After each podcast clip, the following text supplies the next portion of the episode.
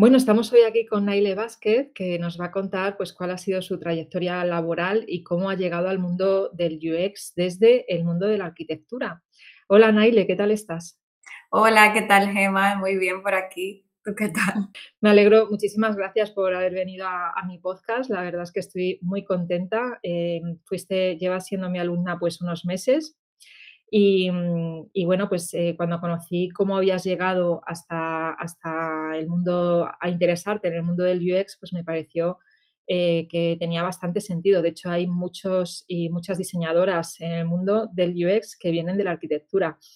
Em, y aquí ya pues viene un poco la primera pregunta eh, y es que me cuentes cómo te interesaste, cómo pasaste de ese interés de la arquitectura a la experiencia de usuario. Hola, soy Gema Gutiérrez, diseñadora de productos digitales y fundadora de la escuela online y comunidad de píldorasux.com. Si deseas aprender diseño de experiencia de usuario con un enfoque humanista, este es tu lugar. Vamos a comenzar. Bueno, eh, fue muy reciente, la verdad. Eh, a finales, bueno, no tan reciente, ya casi, ¿no? Dos añitos. Eh, pero el tiempo pasa muy rápido. A finales del 2000 19 aproximadamente comencé a sentir como que debía de darle un giro a mi carrera, pero no estaba muy segura hacia dónde. Entonces eh, llegó marzo del 2020 y ¡pum! O sea, el mundo entero confinado, no había eventos, ni ferias, ni proyectos de arquitectura efímera, entonces me tocó estar en ERTE. Bueno, un poco para colocar en contexto, eh, yo soy de República Dominicana, eh, vine, bueno, una isla del Caribe donde es verano todo el año. Estudié arquitectura allí y luego de trabajar tres años dentro del sector, vine a Barcelona a cursar un máster. Durante el último periodo del curso comencé a trabajar en, en un estudio de arquitectura efímera llamada Think Tank. Entonces, bueno, ahí ya comienzo otra vez a explicar, ¿no? Este giro que estoy dando eh, actualmente. Bueno, parto de la base que, ok, me encuentro en ERTE, ahí ya tengo mucho tiempo libre para reflexionar sobre mi trayectoria profesional. Y, bueno, decidí aprovechar el tiempo más que nada para hacer cursos que siempre quise hacer, por ejemplo, ilustración digital. Entonces también pensé como que era la oportunidad perfecta para redescubrirme y ver todas las cosas que se me dan bien, todas las cosas que me, que me motivan, ¿no? Incluyendo los, las herramientas de diseño, los programas de diseño, por ejemplo, el modelado 3D y todo esto. Bueno, un día mi pareja me presentó el diseño de experiencia de usuario e interfaz, o sea, yo no tenía idea que eso, que eso existía. Bueno, sí que había algún curso que otro sobre diseño de aplicaciones, pero no sabía que era algo tan eh, estudiado, tan que requería de investigación eh, y todo el proceso que conllevaba para realizar y diseñar eh, y desarrollar diseños, productos digitales. Entonces él me dijo, ah, mírate esto, yo creo que se te daría bien. Entonces comencé a investigar, investigar y me gustó mucho lo que vi, inclusive en arquitectura ya se habla de la experiencia del usuario, pero claro, en el mundo offline. Y en este caso, entonces, claro, pensé como que, bueno, mira, hay muchas cosas que encajan, que ya, ya he tenido experiencia, ¿no? Por ejemplo, eh, mirar las necesidades del usuario y su contexto para encontrar soluciones como que generen sensaciones a través de lo material, el manejo de la luz, el uso de colores y el recorrido dentro de los espacios y muchos otros factores, ¿no? Y bueno, y, eso me sentí como identificada con todo esto y, y me fui por ahí, ¿no? Y en ese proceso de investigación, porque bueno, a mí mucha gente a veces me pregunta, ¿no?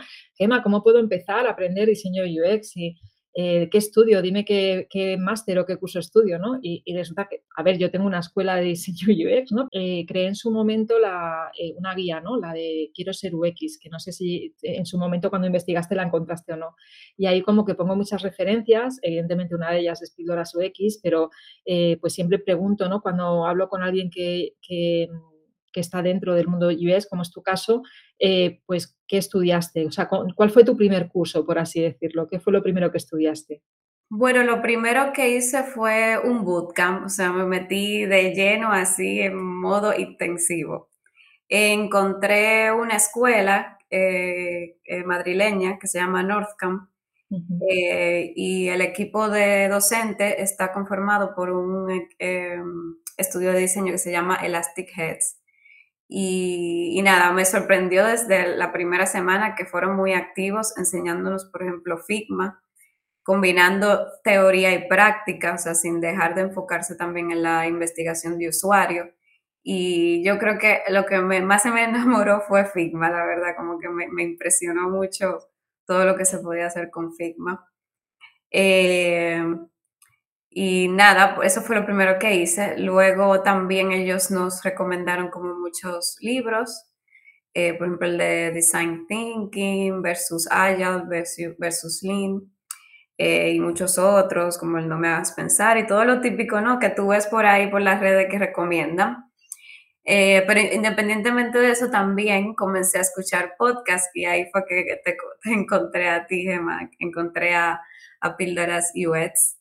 Y una vez que acabaste esa bootcamp, eh, ¿cómo fue el proceso de, entiendo que ya empezaste a buscar trabajo, ¿cómo fue el proceso? Bueno, primero, lo primero que todo, terminar el portfolio que eso es como lo, que más eh, toma tiempo, ¿no? Eh, hacer, documentar todo, todo lo que se había investigado, organizar toda la información que se entienda, que sea también resumida, que, que no aburra, todo eso, no te imaginas todas las vueltas que le di a mi portfolio. O sea, primero tenía un diseño, luego le di otro diseño como más creando mi, mi marca personal, como que definí un, un, bueno, un sistema de diseño, una paleta de colores y todo eso. Primero la tenía como muy, muy así a lo que salía rápido, pero luego como que la fui definiendo mi portfolio. Eh, y no, y la verdad que todavía tengo cosas que mejorar y creo que eso pasa, le pasa a todos, no a todos los diseñadores de UX, como que siempre vemos cosas para mejorar, otros datos o, o cosas que se puedan cambiar. Eh, entonces, esto fue lo primero que hice. Luego, bueno, también paralelamente a esto, porque no lo, no lo veo como por paso, sino todo de manera eh, paralela. Eh, comencé a, buscar comunidades de UX para poder seguir todas las, las tendencias, todos los eventos, sobre todo, eh, todos los canales de difusión en las redes sociales también. Ah, comencé a seguir todo este contenido porque hay muchísimos diseñadores que comparten muchísimas cosas. Entonces era como un bombardeo de información, pero claro, también te ayudaba ¿no? a guiarte por donde te, te quieres ir dentro del UX, aunque mi perfil, yo considero que todavía tengo que explorar más, practicar más para ver por dónde me voy. Eh, también asistí a eventos online, por ejemplo, los que ofrece Ladies.us. Eh, como te decía, también te encontré a ti, también descargué esa guía que decías, ¿no? De cómo comenzar al UX y ver las cosas que, debería, que debía de mejorar para poder eh, aplicar a, ofertas de trabajo. Y entonces luego, gracias a una newsletter que recibí por ahí de, de Píldoras UX, eh, me enteré del grupo de trabajo, donde pude participar en el proyecto de Cacao Shares, porque conjuntamente con esos también estaba buscando como eh, más proyectos reales para poder practicar y poder incluir algún proyecto en mi portfolio, pero ya real, ¿no? Con casos reales. Que justo la, la pregunta que te quería hacer es eh, ese curso que, que, fue el segundo grupo de trabajo que yo lancé. Em, que lo lancé eh, a, final, cuando, dime en qué fecha lo lancé, ya no me acuerdo, estoy un poco yo con las fechas. Fue como mitad, mitad de mayo, ¿no? Por ahí. Del 2021, ¿verdad? Sí, del 2021, sí. Pues yo lancé ese, fue el segundo grupo de trabajo y en ese caso eh, el emprendedor, o sea, el era un proyectazo y es un proyectazo. Entonces me gustaría que, que contaras un poco cuál fue tu experiencia, ¿no? No sé si era lo que esperabas encontrar o cómo fue. Bueno, creo que fue mucho mejor de lo que esperaba encontrar, porque además de ser un proyecto interesante, donde aprendí mucho sobre la industria del cacao y cómo un producto digital puede ayudar a, que la trazabilidad sea más, más transparente para generar un comercio justo y rescatar una variedad exótica de cacao que, nos trae la tierra de Venezuela. Eh, también, o sea, tuve la oportunidad de, de, trabajar, como decía, sobre un proyecto real y con una guía, ¿no? Que en este caso fue mentorizada por ti, por, por ti, por Gema. Y claro, tus recomendaciones en cuanto a la investigación, a la interacción, al diseño, a todo el tema visual, o sea, para mí eso fue, fue demasiado provechoso, sí, muy enriquecedor. La verdad que sí. Y, en este caso fue un, proyecto muy complejo porque, como dice Naile, como estás diciendo, ¿no? Pues eh, era muy compleja la parte de trazabilidad. Teníamos que, tuvimos que hacer entrevistas con, las personas expertas eh, que, eran agricultoras allí en, Venezuela, que nos explicaran todo el proceso para poder entenderlo y, de ahí pues sacar luego eh, ese journey, ¿no? De, tanto de por lado de los agricultores como por lado de, de, luego los chocolateros que iban a poder ver cuál había sido el proceso, ¿no? Y esa parte, ahí donde yo, fue donde yo me di cuenta que tú eh, tenías una capacidad de análisis muy, muy grande. Eh, no sé si viene eso de la parte de arquitectura quizá o ya te venía de serie contigo por tu forma de ser. No, yo creo que eso fue la arquitectura porque sí, en la arquitectura uno trabaja tan, bueno, en el diseño en general se trabaja mucho con la, el análisis conceptual, ¿no? de cómo tomar esos datos o el contexto de cualquier cosa y cómo traducirlo en soluciones, cómo organizar toda esa información, cómo también comunicar las soluciones que, que se llevaron a cabo, ¿no? Todo eso creo que, creo que fue la arquitectura, sí, definitivamente. Muy bien. Em, y bueno, luego mm, hubo una, pequeña continuación eh, de relación con Alejandro, con el CEO de Cacao Shares. ¿Cómo, ¿Cómo fue esa parte? Cuéntame. Bueno, esa relación eh, más que nada fue, eh, preparamos como un, un, entregable, un prototipo, ¿no? También con el sistema de, de diseño para futuros desarrollos. Eh, en ese sentido y también brindé recomendaciones en cuanto a usabilidad y, por ejemplo, si necesitaba también realizar algún tema gráfico o en ese sentido. ¿Crees que este proyecto te ha ayudado eh, a tener un mejor portfolio? Sí, sí, claro que sí, claro que sí. Más a nivel con, más a nivel de de tratar de entender ¿no? el, modelo de, bueno, de negocio, de proyecto que tiene Cacao Shares y tratar de entender el ecosistema, ¿no? Cómo, cómo se, se fueron generando esas entrevistas, esos puntos de, encuentro, estando, eh, bueno, a lo lejos, porque Alejandro, por ejemplo, estaba en, en Japón, su equipo, algún otro equipo también en Venezuela y nosotros aquí en España. Entonces, ¿cómo creamos esa sinergia para poder entendernos, ¿no? Unos con otros, que en un momento casi no entendíamos mucho, pero luego le buscamos la vuelta, ¿no? Y fuimos validando también toda esa información que generábamos con ellos. O sea, que fue también, es, fue interesante esa conversación, ese feedback de un equipo con otro. Sí, fue muy interesante. Bueno, tampoco quiero extenderme mucho en hablar de, de, proyecto porque a mí es que me encanta el proyecto de Cacao Ser y volver otra vez a, colaborar con Alejandro. sí, sí, sí, em, me gustaría pues eh, que, nos contaras ahora eh, pues qué consejos das para aquellas personas que, que, están justo en ese momento que tú ya estás dejando atrás porque sé que vas a empezar a trabajar ya como UX eh, y a después te pregunto, pero vamos a por los consejos primero, ¿vale? ¿Qué consejos darías a las personas que están en ese proceso? Bueno, para mí el primer consejo y que creo que es muy importante es eh, autoconocerse, o sea, conocer muy bien eh, tus valores, tus habilidades y objetivos profesionales, porque eso nos ayuda como a marcar un camino y no comenzar a buscar trabajo como pollo sin cabeza, y es muy importante hacer esta reflexión, por ejemplo, preguntar a tus amigos, conocidos, familiares, la cualidad de que ven en ti, lo que tú mismo ves en ti Y yo sé que es un poco eh, difícil este ejercicio, pero quizás te puedes sorprender de cosas que a lo mejor tú no ves, que los otros sí ven. Y también eso ya te va dando evidencia al momento de las entrevistas, de por ejemplo, yo tengo este fuerte, pues lo evidencio con tal acción, porque también buscar eh, este feedback de la gente, ¿no? A ver qué tal y que también a comenzar a practicar esas cosas cuando llegue el momento de la entrevista.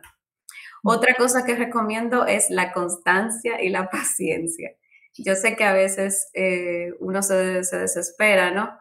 Eh, para encontrar trabajo y, y, el asunto de la constancia no es que es mi fuerte, pero por ejemplo, yo me, me planteaba como pequeños eh, objetivos diarios, por ejemplo, eh, aplicar a una oferta diaria, al menos a una, no importa, y darle seguimiento a las ofertas. Por ejemplo, si tienes una persona de contacto dentro de la empresa, mandarle un email, como que qué tal todo, como cómo va el proceso, ¿sabe? Como que que ellos vean que tú estás ahí pendiente, ¿no? Y que te interesa, porque también es eso, es mostrar interés.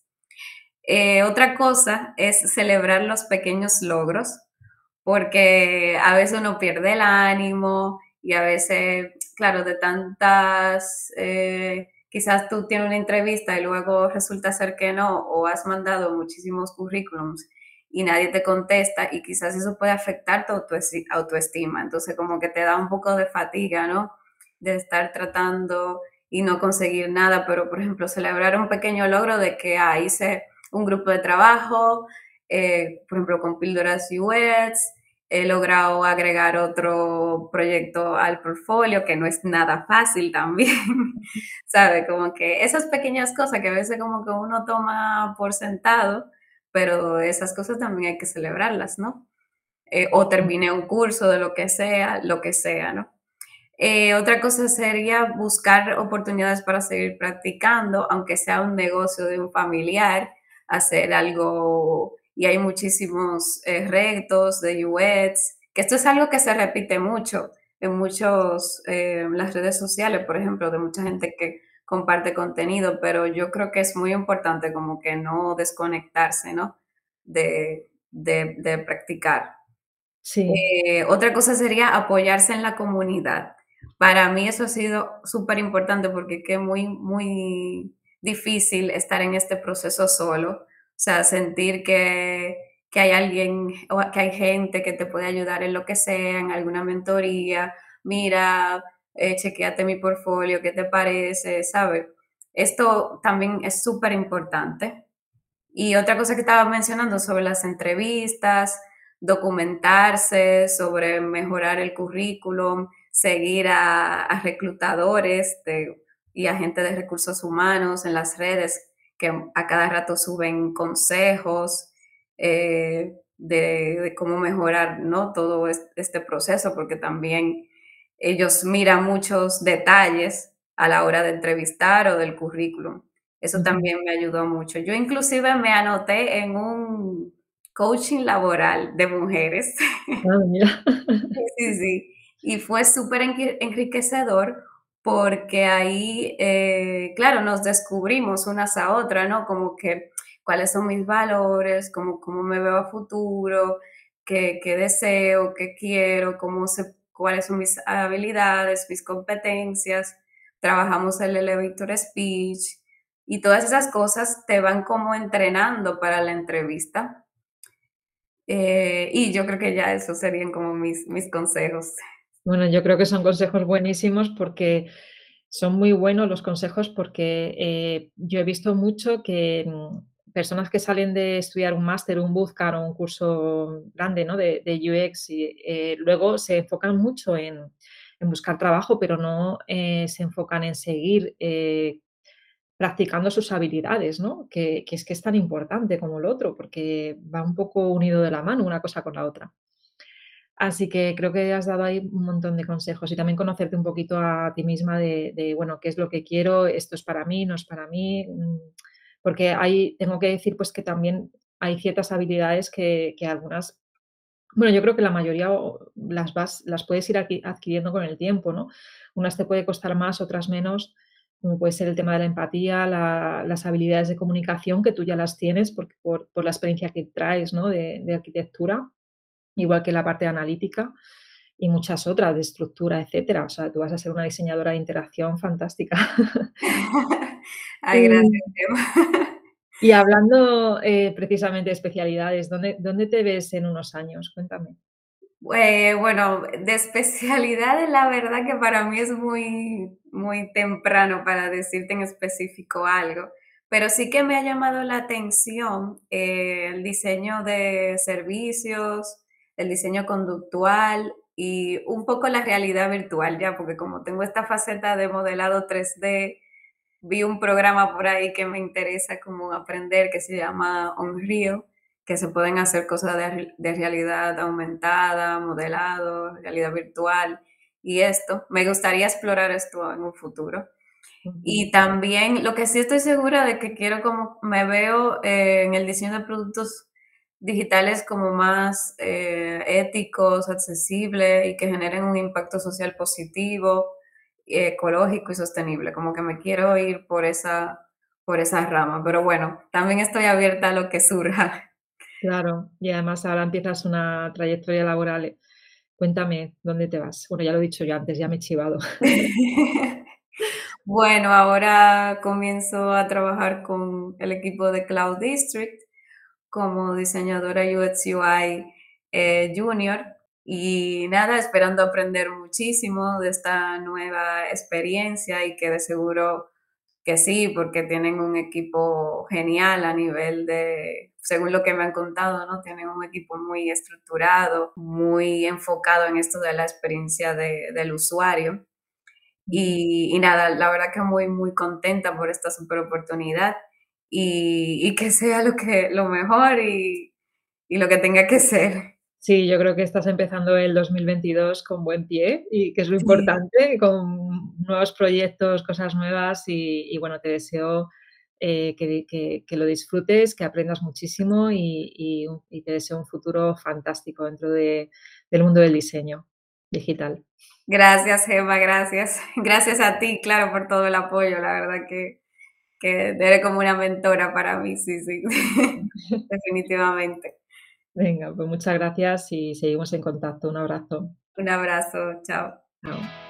Si después de escuchar esta píldora te quedaste con ganas de más, entra a mi escuela online de Tribooks, un lugar donde UX designers de todo el mundo aprenden, evolucionan y hacen comunidad